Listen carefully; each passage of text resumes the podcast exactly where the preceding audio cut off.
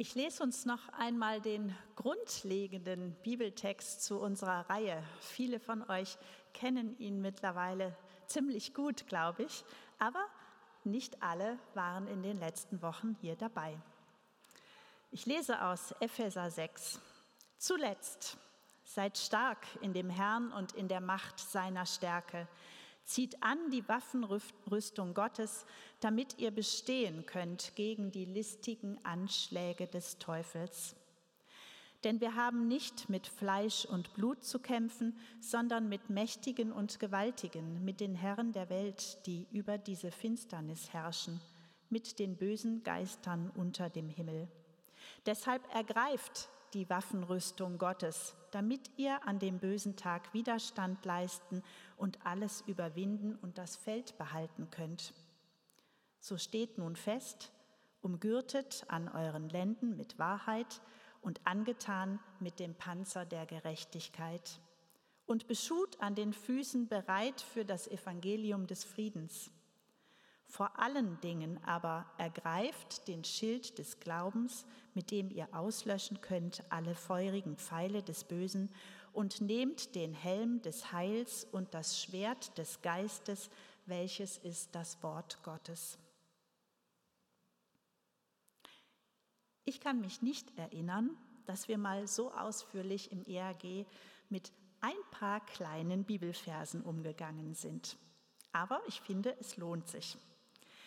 Und je länger wir uns mit diesem Epheser-Text beschäftigen, desto klarer wird auch, wir können nicht immer nur einen Teil der Ausrüstung anschauen, sondern alles gehört zusammen.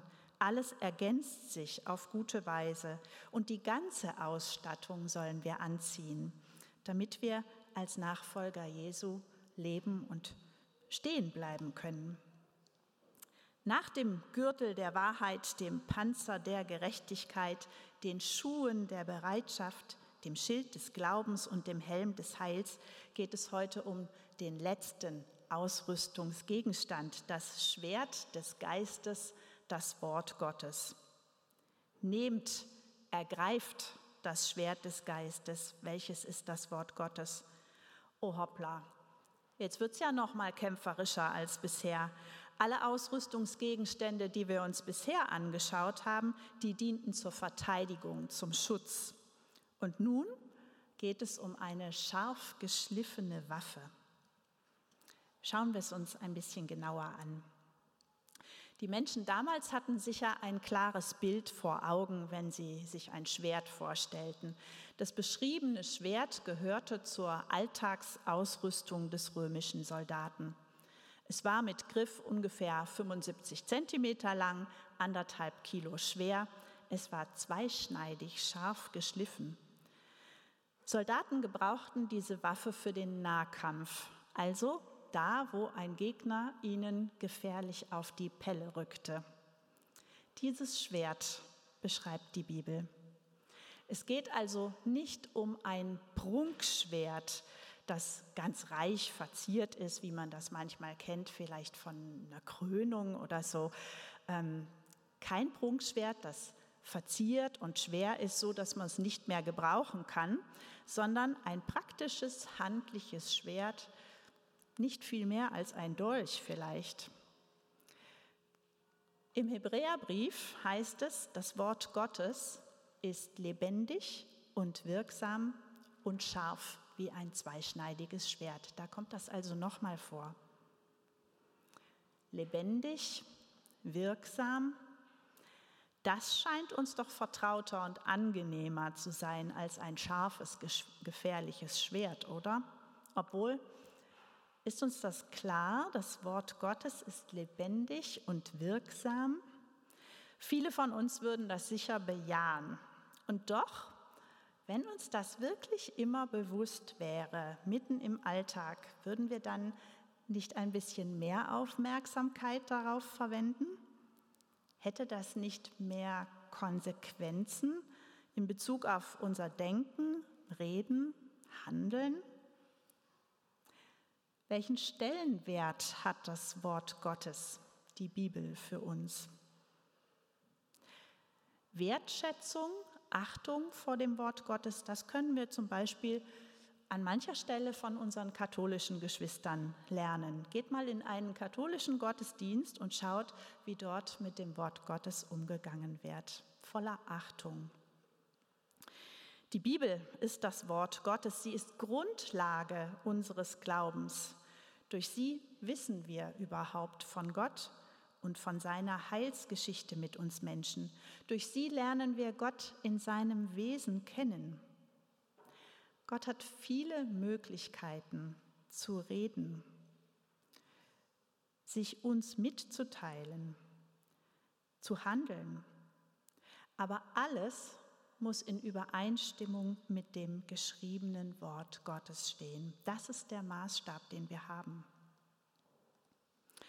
Und nun ist in unserem Text vom Schwert des Geistes die Rede. Was heißt das nun wieder? Ich lese aus dem zweiten Timotheusbrief. Denn alles, was in der Schrift steht, ist von Gottes Geist eingegeben und dementsprechend groß ist auch der Nutzen der Schrift. Sie unterrichtet in der Wahrheit, deckt Schuld auf, bringt auf den richtigen Weg und erzieht zu einem Leben nach Gottes Willen. Aha, das Wort Gottes vom Heiligen Geist eingegeben. Wort und Geist gehören also zusammen. Heiliger Geist und Gottes Wort lässt sich nicht trennen. Und Paulus schreibt, das Wort ist das Schwert, nicht der Geist.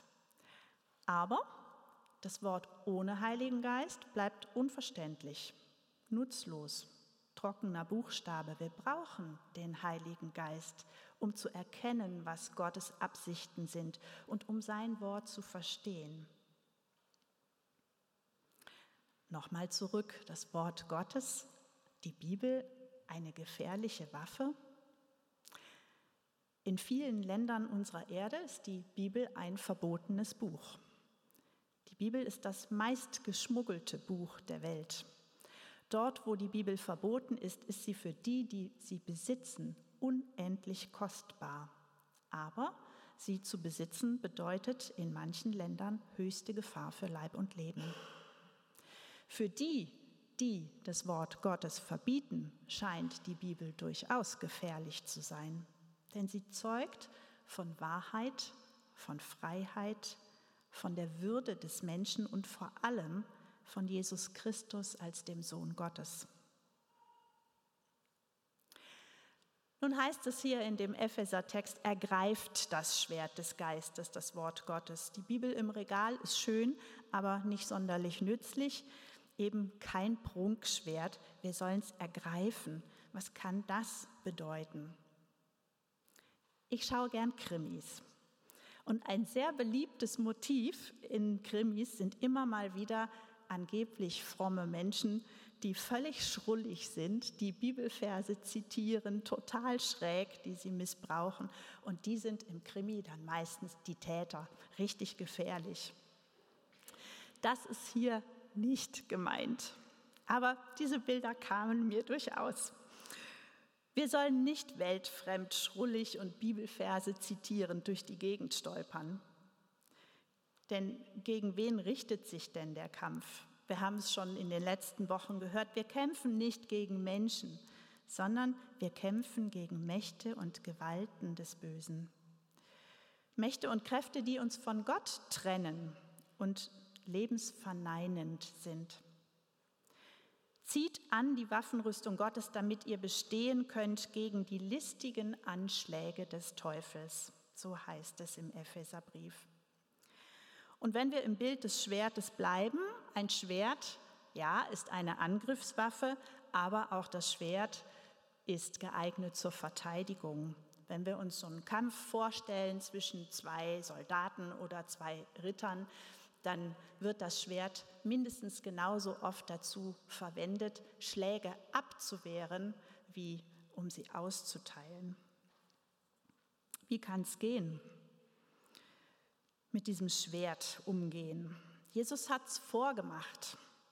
Und wir hören jetzt die Geschichte seiner Versuchung.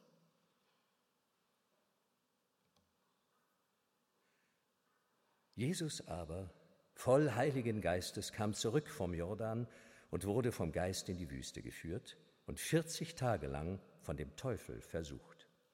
Und er aß nichts in diesen Tagen, und als sie ein Ende hatten, hungerte ihn. Der Teufel aber sprach zu ihm, Bist du Gottes Sohn, so sprich zu diesem Stein, dass er Brot werde. Und Jesus antwortete ihm, Es steht geschrieben, der Mensch lebt nicht allein vom Brot. Und der Teufel führte ihn hoch hinauf und zeigte ihm alle Reiche der Welt in einem Augenblick und sprach zu ihm, alle diese Macht will ich dir geben und ihre Herrlichkeit, denn sie ist mir übergeben und ich gebe sie, wem ich will. Wenn du mich nun anbetest, so soll sie ganz dein sein. Jesus antwortete ihm und sprach, Es steht geschrieben, du sollst den Herrn, deinen Gott, anbeten und ihm allein dienen. Und er führte ihn nach Jerusalem und stellte ihn auf die Zinne des Tempels und sprach zu ihm, Bist du Gottes Sohn, so wirf dich von hier hinunter, denn es steht geschrieben, er wird seinen Engeln deinetwegen befehlen, dass sie dich bewahren, und sie werden dich auf den Händen tragen, damit du deinen Fuß nicht an einen Stein stößt. Jesus antwortete und sprach zu ihm, Es ist gesagt, du sollst den Herrn, deinen Gott, nicht versuchen. Und als der Teufel alle Versuchungen vollendet hatte, wich er von ihm eine Zeit lang. Und Jesus. Was passiert hier? Jesus ist gerade im Jordan getauft worden und damit soll jetzt die Zeit seines öffentlichen Wirkens beginnen. Warum also diese Zeit in der Wüste? Von Versuchung ist die Rede. Wir würden vielleicht heute eher von Bewährung sprechen. Jesus hat gerade ein geistliches Highlight erlebt, seine Taufe. Und Gott hat ihm zugesagt, du bist mein geliebter Sohn. Ein öffentliches Zeugnis der Gottessohnschaft. Das ist gewaltig. Und nun direkt hinterher das krasse Gegenstück. Wüste statt Menschenmenge am Jordan, Einsamkeit, Hunger, höchste Herausforderung, Krise. Kommt uns das bekannt vor? Ich habe das schon manchmal erlebt. Nicht in dem Maß, aber im Kleinen. Ich habe eine Jesus-Begegnung gehabt. Mir ist etwas Wichtiges klar geworden. Ich habe vielleicht einen Entschluss gefasst, Jesus, in Zukunft werde ich, Jesus, ich folge dir, Jesus, ich gehöre zu dir oder ähnliches. Und zack, kommt irgendeine Störung dazwischen. Kinder streiten sich, es gibt irgendwas, was nicht funktioniert und ganz schnell sind alle Sätze, die ich vorher gesagt und beschlossen habe, weg, wie weggeblasen, vielleicht in Frage gestellt. Nebensache, was gilt noch? Ich kenne das und Jesus kennt das auch. Jesus war ganz Mensch. Und jetzt in der Krise, da versucht der Teufel Jesus zu verunsichern. Er greift ihn dreimal an und Jesus kontert jeweils mit einer Stelle aus dem Alten Testament, aus den Schriften, die ihm vertraut waren. Die erste Versuchung, Stein zu Brot machen. Jesus ist völlig entkräftet und hat entsetzlichen Hunger. Was liegt näher, als auf diese Herausforderung des Teufels einzugehen und seine Gottessohnschaft dazu zu nutzen, endlich satt zu werden? Es klingt doch so gut gemeint. Der Teufel sät Zweifel an der Gottessohnschaft, die gerade erst durch die Taufe offenbart wurde. Achtung, Jesus ist ganz Mensch. Das ist keine Show, die hier passiert, sondern er erlebt das wirklich so. Wenn du Gottes Sohn bist, hm, hat Gott das wirklich gesagt? Und komm schon, Jesus. Du hast es dir doch verdient. Du musst auch mal an deine Bedürfnisse denken, nicht immer nur an die anderen. Du kannst es doch. Und warum machst du es dir eigentlich so schwer? Nur wer an sich selber denkt, der kann auch anderen Gutes tun. Das ist total verständlich, freundlich. Das ist kein offensichtlich böser Gegner, dem man das sofort ansieht, sondern das klingt nach einem scheinbar gut meinenden Freund. Wäre Jesus darauf eingegangen, hätte er sein ganz Menschsein aufgegeben. Und damit wäre seine stellvertretende Erlösungstat am Kreuz unmöglich geworden. Jesus ist entschlossen, die Bedingungen des menschlichen Daseins vollkommen einzuhalten. Und er zitiert aus den Schriften, die ihm vertraut sind. Der Mensch lebt nicht vom Brot allein, sondern von allem, was aus dem Mund des Herrn geht. Aber Jesus tut doch auch Wunder. Warum denn hier nicht? Wunder tut er an anderen, um Gottes Größe und Gottes Liebe aufzuzeigen, nicht zu seinem eigenen Nutzen. Und das heißt, das Wunder wird nicht abgelehnt, aber der Gebrauch zum eigenen Nutzen. Gottes Plan ist ein anderer. Jesus bleibt im Vertrauen auf Gott, in der Abhängigkeit und in der Beziehung zu und in der Abhängigkeit von Gott, dem Vater. Die zweite Versuchung, der Teufel zeigt Jesus alle Reiche dieser Welt. Macht und Herrlichkeit gehören dir, wenn du mich anbetest. Der Messias sollte Israel befreien von der Knechtschaft, der Unterdrückung durch andere Völker. Das haben die Menschen damals gedacht, danach haben sie sich gesehnt und manche Verheißung legte das nahe. Das war kein Hirngespinst, was irgendwo herkam.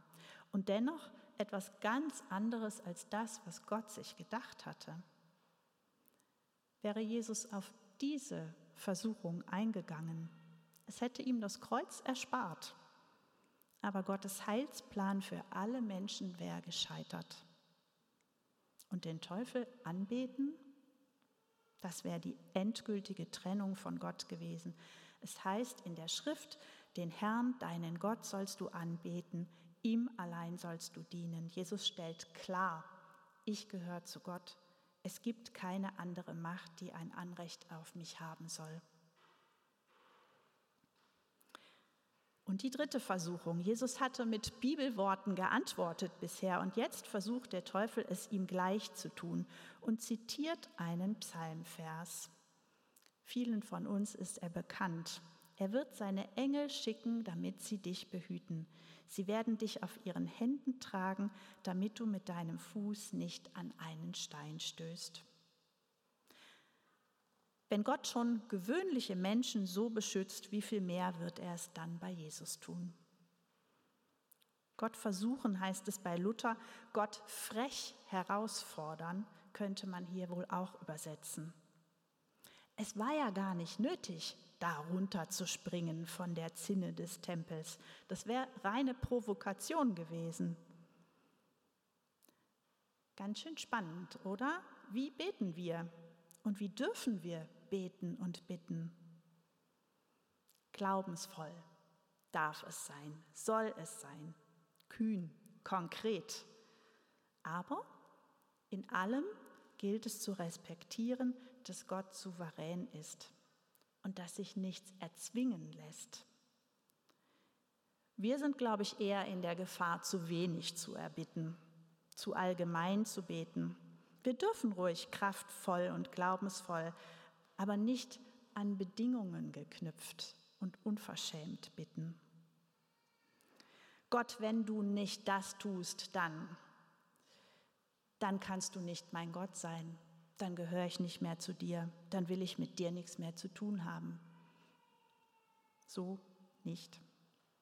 Wir dürfen im Namen Jesu um Wunder bitten und wir haben schon manche erlebt. Wir dürfen mit Autorität im Namen Jesu bitten und beten, wissend, dass Gott souverän ist und handelt. Es steht geschrieben, sagt Jesus immer wieder. Er beruft sich auf das geschriebene Wort und damit sind wir wieder bei unserem ursprünglichen Text. Es steht geschrieben. Das haben auch wir zuverlässig. Auf einem Mitarbeiterwochenende hatten wir einmal einen Referenten, der unermüdlich aus der Bibel zitiert hat, in ganz großen Zusammenhängen und Bögen. The Bible says, er hat auf Englisch gesprochen, The Bible says, das war, wurde zum Motto für dieses Wochenende, das hat sich eingeprägt. Ich sehe manche lächeln, die dabei waren. der kannte sich aus in seiner Bibel. Und erst recht kannte Jesus sich aus im Wort Gottes. Er war darin zu Hause und deshalb konnte er es anwenden. Anwenden, um Angriffe abzuwehren. Und was für Angriffe können das denn eigentlich sein? Kopf und Herz, Gedanken und Gefühle sind das Ziel. Bin ich wirklich Kind Gottes? Du bist nicht genug. Aus dir wird eh nichts. Du schaffst das nicht. Wer sollte mich schon lieben? Und Gott erst recht? Hat Gott das wirklich zu mir gesagt? Das sind solche Angriffe, die verunsichern, die uns trennen wollen von Gottes Liebe, die uns anlügen. Und wir als Kinder Gottes, zu denen Gott sein Ja gesprochen hat in der Taufe, und uns kann nichts von Gottes Liebe trennen, das haben wir letztes Mal gehört. Wir dürfen dem, diesen Lügen und diesen Angriffen etwas entgegensetzen. Und dazu ist das Wort Gottes wunderbar geeignet. Ein paar konkrete Beispiele. Wie kann ich das denn ergreifen, dieses Wort Gottes? Als erstes nochmal, ohne Heiligen Geist wird es nichts. Also lasst uns darum bitten, dass der Heilige Geist uns das Wort öffnet, erklärt, verständlich macht und ihn einladen, wenn wir in Gottes Wort lesen. Wir können in großen Zusammenhängen lesen und so entdecken, was Gottes Absichten sind für diese Welt und auch für unser Leben ganz persönlich. Wir können große Zusammenhänge lesen, aber auch Vers für Vers immer wieder Verse mitnehmen in den Alltag. Mit einem Vers mal durch eine ganze Woche gehen und gucken, was es mit uns macht und wie das sich auswirkt auf unseren Alltag. Wir können Hörbibel hören. Das ist meine Entdeckung der letzten Jahre. Es heißt, wer mein Wort hört und tut. Das Hören, das eröffnet nochmal ein ganz neues Verständnis. Und auch da tauchen manche Zusammenhänge auf, die sich vielleicht im Lesen so zunächst nicht erschließen. Wir können uns einzelne Verse irgendwo hinpinnen, an den Spiegel, wirklich mitnehmen in die Woche. Ein Vers raussuchen für unsere konkrete Situation. Ich weiß, als ich einmal so ein bisschen Herzstolpern hatte, habe ich mir Bibelverse mit Herztexten rausgesucht. Er heilt die gebrochenen Herzens sind und hilft ihnen auf, zum Beispiel. Das darf ich dem entgegensetzen und glauben, das Wort Gottes ist die Wahrheit. Der Gerhard hat neulich schon ein gutes Beispiel gebracht. Ich kann mich draufstellen auf ein Wort. Wirklich, ganz konkret auf einen Zettel schreiben. Gott ist mein Fels und meine Burg. Ich stelle mich drauf. Das gilt. Und immer gut ist, Gottes Wahrheiten laut auszusprechen, gegen alle Lügen des Teufels, die er uns einreden will, laut. Gottes Wahrheit. Es gibt noch unendlich viele Beispiele. Das Entscheidende ist, dass wir das Wort ergreifen, um zu begreifen. Und eins ist klar, wir brauchen keine Angst zu haben. Wir gehören zu Jesus Christus. Wir sind Kinder Gottes. Und ich wünsche uns Entdeckungen, Begegnungen mit dem Wort Gottes vom Heiligen Geist geleitet und erfüllt. Amen.